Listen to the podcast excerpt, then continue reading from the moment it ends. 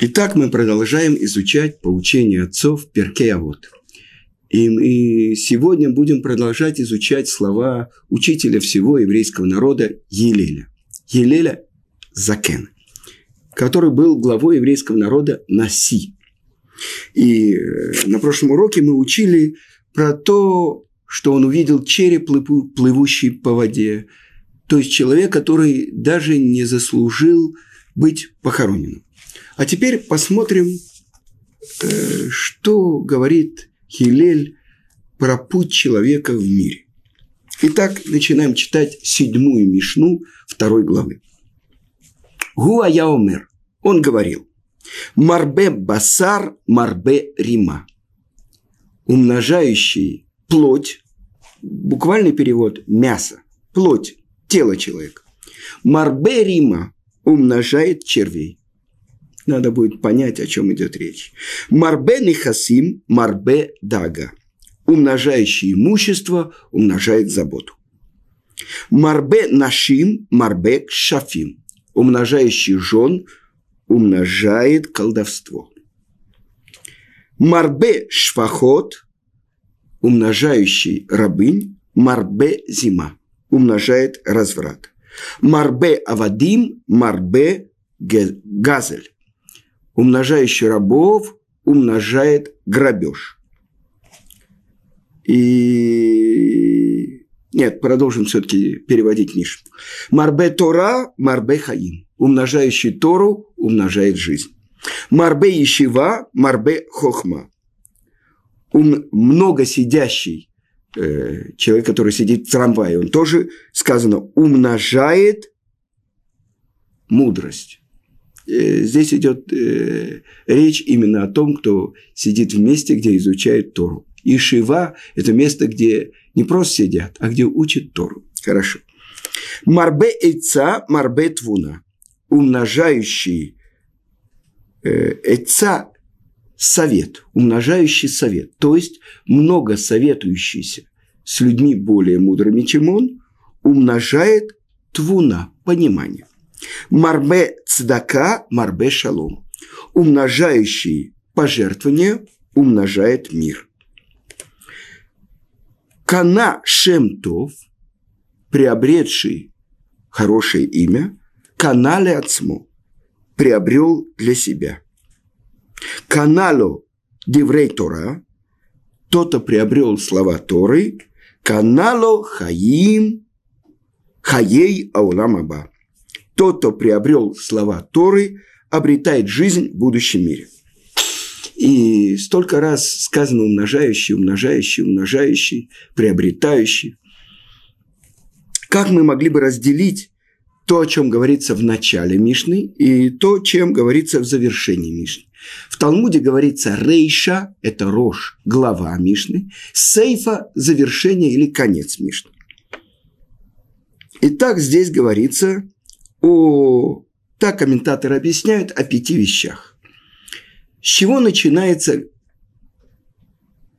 первые устремления человека в мире? Ребенок.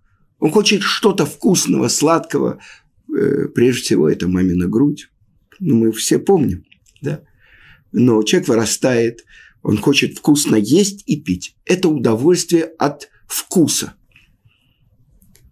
казалось бы, это должно принести много жизненных сил человеку. Но Елель, один из самых мудрых людей Израиля, говорит, тот, кто умножает плоть, тело, мясо человека, умножает червей. Э, мы могли бы подумать, ну, может быть, это после жизни, когда он лежит в могиле, там ползают всякие червячки – нет, он говорит, и при жизни тоже. А особенно после смерти. Хорошо. Дальше следующее. После того, как человек достиг первого удовольствия, он хорошо ест, хорошо, хорошо пьет, получает наслаждение от еды. Что он хочет? Чтобы у него увеличилось имущество. Наши мудрецы говорят, тот, у кого есть 100, он хочет 200. Тот, у кого есть 200, он хочет 400. И сказано, человек уходит из этого мира, и даже половину того, к чему он стремился, он не достигает. Как-то я задал вопрос своим ученикам. Скажите мне, кто самый бедный человек в мире? Они не поняли. Ну, мы не знаем такого. Я им скажу. Посмотрите список самых богатых людей. Там, я не знаю, Билл Гейтс. Раньше был Рокфеллер. Ну, какой-нибудь э, саудовский принц. Да? У него там столько, столько-то миллиардов. Но ведь по определению мудрецов, тот, у кого есть 100, хочет 200. Тот, у кого 100 миллиардов, он хочет еще 100 миллиардов. Так он самый бедный. Ему больше всего не хватает. Вы понимаете? Что, чему же учит Елиль? Тот, у кого все жизненные цели на приобретение еще, еще приобретение имущества, денег. Как один сказал, я хочу, чтобы у меня была вот такой, как том капитала, сберкнижка. В России были сберкнижки. Так вот, он умножает заботу. Потому что ни днем, ни ночью он не спит. Э, комментаторы Мишны говорят, раньше э, корабля отправляли за море с э, грузом, с товаром. Приводит Талмуд такой пример. На одном корабле плыло много купцов, и каждый из них похвалялся своим товаром. Один говорил, у меня такой товар, у меня другой говорил, такой товар. Что твой товар? У меня бриллианты, а другой говорит, а у меня золото, я там куплю, там продам, а, а третий говорит, а я везу такой товар, который у меня выкупят, и что ваше золото, что ваши бриллианты. И был там какой-то такой, один пожилой старичок какой-то, на которого никто не обращал внимания. Кто-то спросил меня, а какой у тебя товар? Он говорит, «Э, мой товар вы не можете увидеть. И на корабль напали разбойники и забрали все товары. Но оставили в живых э, этих э, торговцев и моряков. И вот, лишенный всего, приплыл, приплыл этот корабль в порт назначения, и сошли все. И вдруг они видят этого старичка, встречает большая еврейская община. Оказалось, что это был еврейский мудрец. И они его приняли, с почетом проводили. Все эти купцы, которые лишили всего, всех своих товаров, они э, сказали ему, скажи им, скажи им, у нас были такие товары, такие товары, чтобы они хоть покормили нас. Так вы понимаете, самый дорогой товар, который нельзя грабить, нельзя забрать у человека. Но это будет продолжение, Миша. Так вот, тот, кто отправляет свой товар по морю, на корабле, он все время волнуется. Дойдет товар, нет, а может корабль потонет. Известная история, что брат Рамбама, он был известный торговец. И много лет он э, давал возможность Рамбаму учить Тору без каких бы то забот о заработке. Но корабль его потонул, и он утонул. И тогда Рамбам вынужден был зарабатывать своей мудростью и он стал придворным царем султана. И как-то султан спросил у него, что это такое? Э, на самом деле, я плачу тебе большое жалование. Ты каждый день находишься у меня во дворце, а я никогда не болею. Именно для этого вы и платите мне деньги, сказал Рамбам. Потому что настоящий врач, он не допускает, чтобы больной заболел, он предваряет лечение. Ну, это мы ненадолго отвлеклись, но продолжим. Значит, человек, у которого есть имущество, богатство, он все время боится, чтобы его не потерять, а с другой стороны, он думает, как его увеличить. Третья страсть, когда уже человек приобрел, уже еда и питье есть, уже он умножил заработок, дальше он хочет наслаждений более высокого класса, умножающий жен множит колдовство. Потому что сказано в Торе, не оставляйте в живых колдунью. Почему-то говорится о женщинах. Так почему э, какая-то женщина захочет больше понравиться этому человеку, обладающему имуществом, и тогда она применит колдовство.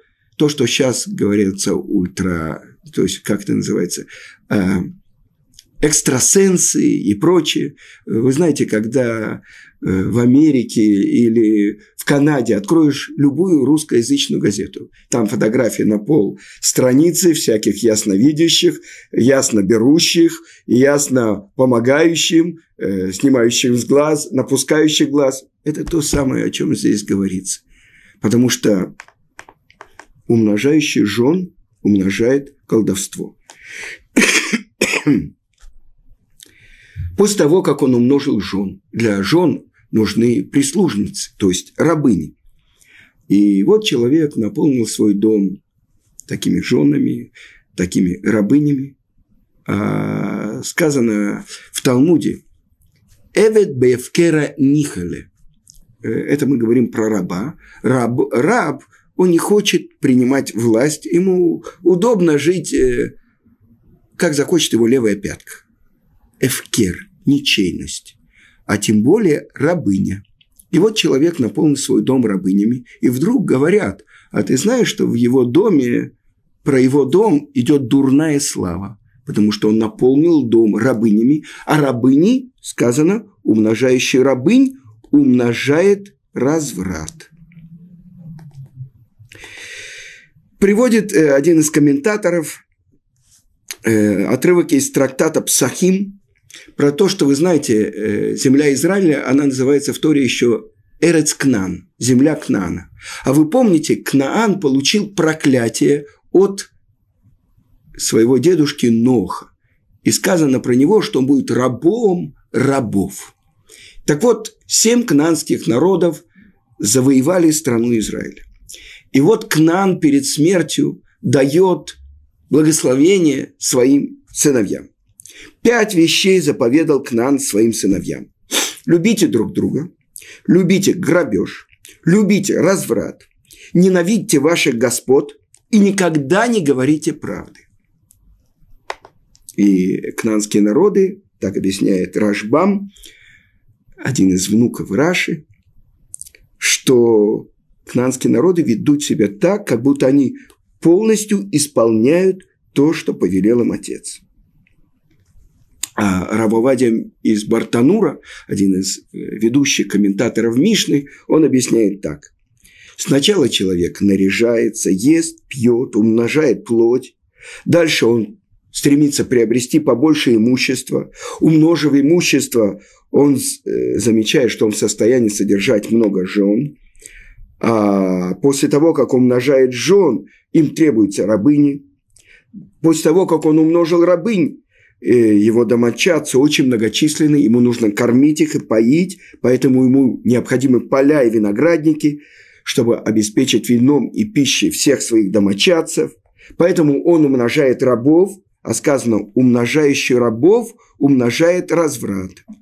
Потому что что делают рабы? Они пасут на чужих пастбищах. Это как раз мы учили недавно в недельной главе Торы, когда был спор между рабами, пастухами – Авраама и пастухами Лота. О чем у них шел спор? Потому что пастухи Авраама говорили ему, почему вы пасете на чужих пастбищах? Это ведь воровство, это ведь грабеж. Что отвечали им пастухи Лота?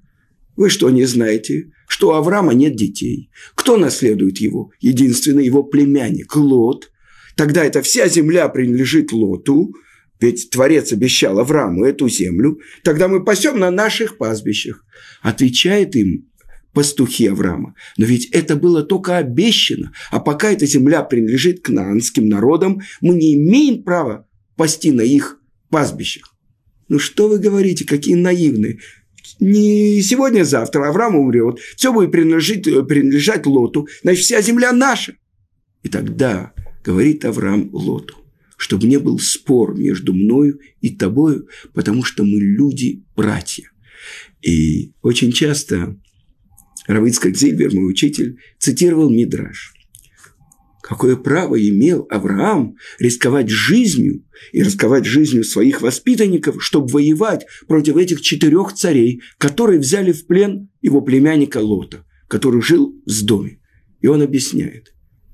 Потому что Авраам и Лот были похожи, как две капли воды. И тогда эти четыре царя взяли Лота в плен. И, э, к сожалению, когда Лот оставил Авраама, Раши приводит Мидраш. Что говорит Лот? «И эвшиба Авраам, вы и эвшиба Элокав». Не хочу я ни Авраама, ни его Бога. И вот сейчас, взяв плен Лота, что сделают эти цари? Один из этих царей – это Немрод, который бросил Авраама в огненную печь, потому что он отказался поклоняться идолам. и сказал, что я служу только единому Творцу. Сейчас что они сделают? Устроят общее собрание, так рассказывал Равыцкак Зелю, общее партийное собрание на главной площади, и там будет сидеть Лот, и он скажет, вот это Авраам, он передумал, и сейчас он признает, что всем властвуют идолы. Он отказался от веры в единого Бога. Так вы понимаете, какой хилюль Ашем, охуление имени Творца могло быть. Поэтому идет и воюет против этих царей Авраам, и по одному мнению он взял 318 своих воспитанников, а по другому мнению он взял одного своего раба Элиезера. Числовое значение, Раша объясняет, имени Элиезер – это ровно 318.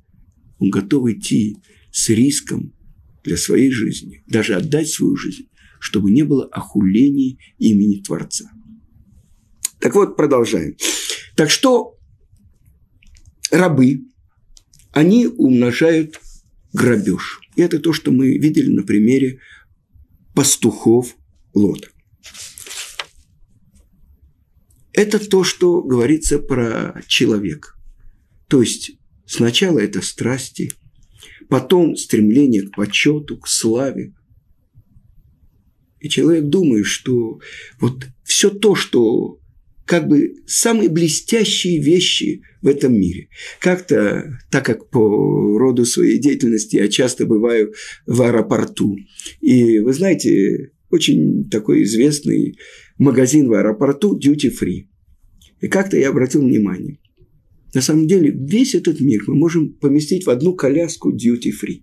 Смотрите, что там продается. Самые лучшие напитки, виски, водки, ликеры, вина – с одной стороны. С другой стороны, шоколад, э, всякие конфеты и так далее.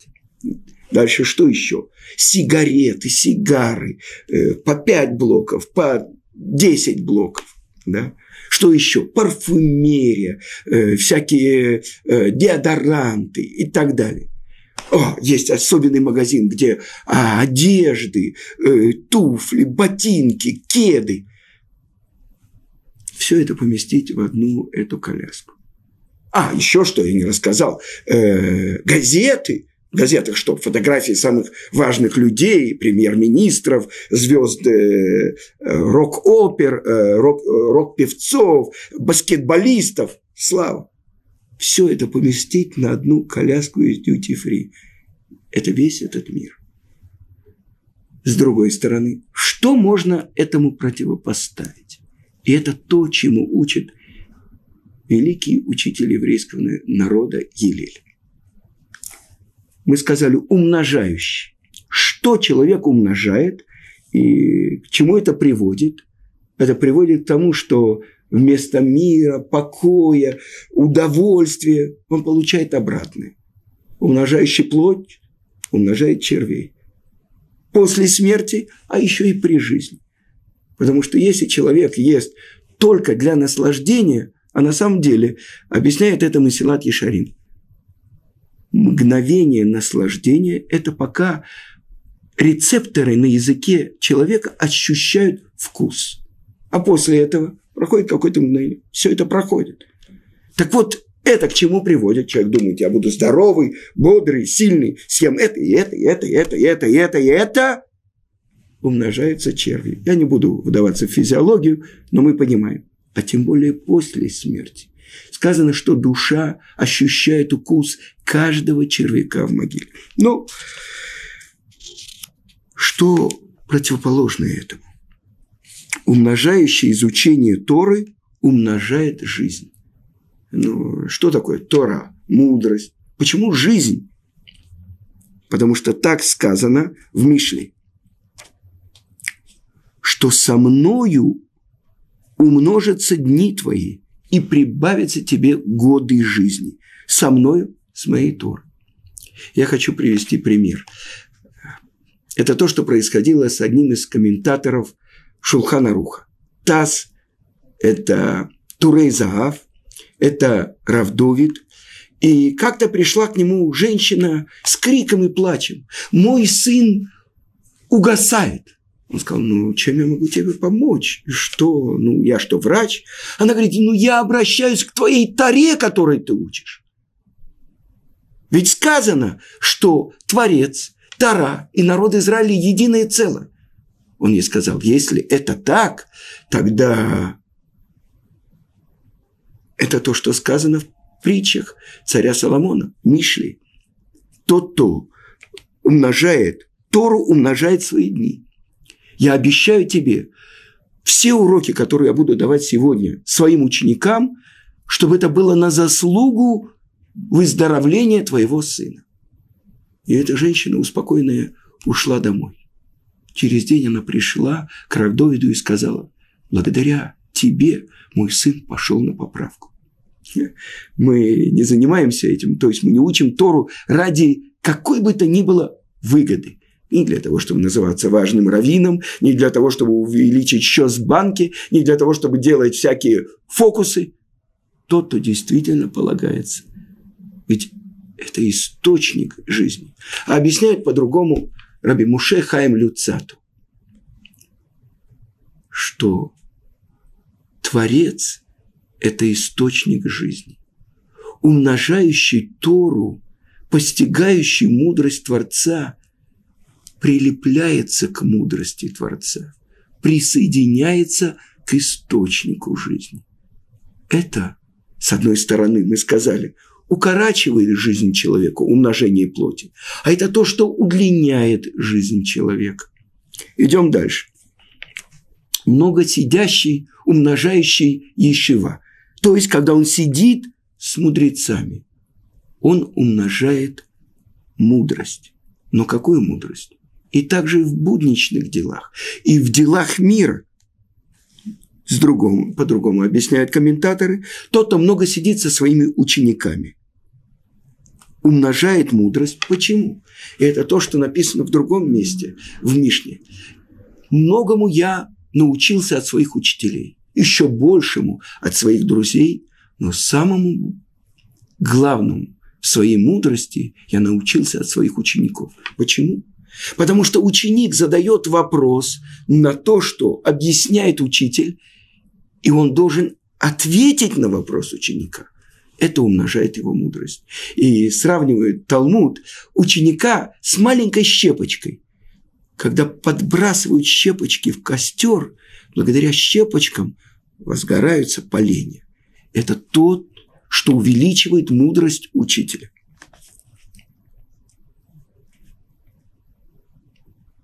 И это сказано так, тот, кто правильно учит, и он делает так, что его мудрость доступна ученикам. От этого прибавляются к нему ученики, и тогда увеличивается его мудрость благодаря их вопросам. Теперь много советующийся с мудрецами. Он не полагается только на себя, а он советуется с другими мудрецами. Он увеличивает понимание. Он гораздо глубже понимает порядок вещей. И еще благодаря тому, что он получает советы от мудрецов. Он не говорит, я сам мудрец, дом советов, что мне какие-то мудрецы. Помните, почему называлась страна советов? Все друг другу давали советы. Но здесь не друг другу. Когда я спрашиваю совета у того, кто обладает мудростью Торы, а мудрость Торы – это источник всего мира. Поэтому и в делах мира мудрецы Торы понимают гораздо больше, чем не мудрецы Тор. Умножающий пожертвование, цдаку умножает мир. Потому что сидит где-то бедный и говорит, почему я без крова, без еды, а вот эти все... И тогда, когда ему дают возможность получить кров, стол и так далее – меньше обвинений выступает против мира. Я хочу рассказать одну историю. Эта история происходила в Цвате, когда жил великий Ария Кодыш, человек, обладающий духом святости. И он сказал своим ученикам, вы знаете, очень скоро должно обрушиться на Цват очень большое бедствие. Нападение саранчи, которое поест все овощи, все фрукты, всю зелень, и будет голод. Спросили ученику, ученики, ну почему такое тяжелое постановление вы, выходит против города Цфата, где есть мудрецы, где есть э, праведники? И ответил он им, Потому что есть один мудрец, и назвал им его имя, который, на которого не обращают внимания даже соседи, а его бедность достигла предела. И он плачет перед Творцом и взывает к нему. И на самом деле это обвинение против всего города, что не обращают на него внимания. Но, может быть, есть возможность как-то исправить это. И сказал Ария Кодыш своим ученикам, соберите деньги и пойдите и помогите этому еврейскому мудрецу. Может быть, будет возможность отменить эту гзиру. Это жестокое постановление против города. И собрали они большую сумму, ученики Ария Кодыша. Это то, что называется левята. Потому что Ари, Арье – это лев, а они его ученики львята. И вот э, один из его учеников, Коин, Э, по-моему, Равьоси Коэн, пришел в дом этого мудреца. И что он увидел? Сидит этот мудрец на полу и плачет, горько плачет. Спросил у него, а чего ты так плачешь?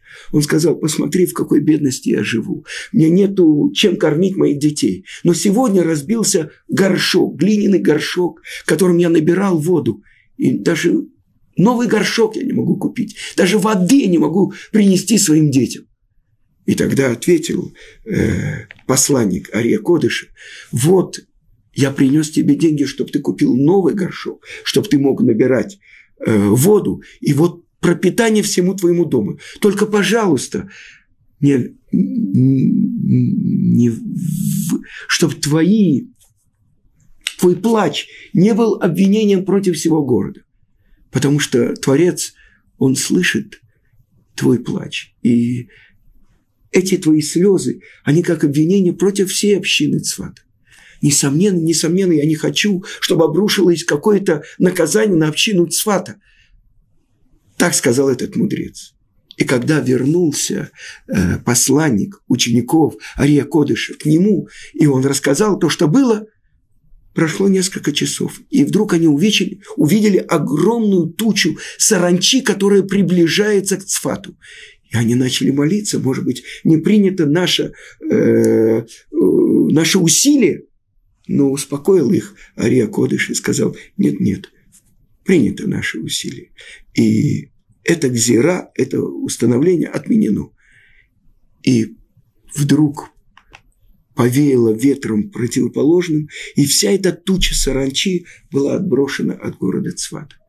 Мы видим, тот, кто увеличивает сдаку, увеличивает мир между Творцом и еврейским народом. Потому что сказано «цдака мацила мимавет». Это милостыня, она спасает даже от смерти. Теперь, заслуживающий доброе имя, благодаря Торе и мудрости и пожертвованиям, он заслужил для себя.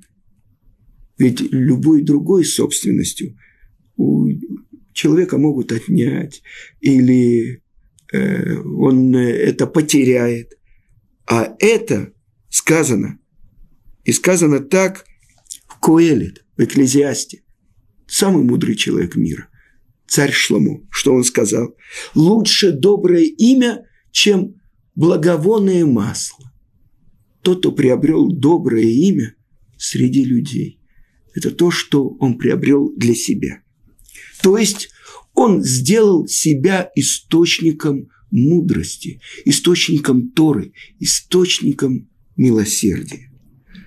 Но тот, кто обрел слова Торы, обрел жизнь в будущем мире. Тот, кто приложил усилия, чтобы приобрести слова Торы, чтобы это стало его достоянием, он полюбил по-настоящему истинную жизнь. И благодаря этому он обрек связь с источником жизни, то есть приобрел будущий мир. Итак, мы начали только учить эту Мишну. Я надеюсь, что на следующем уроке мы углубим ее понимание. Всего хорошего.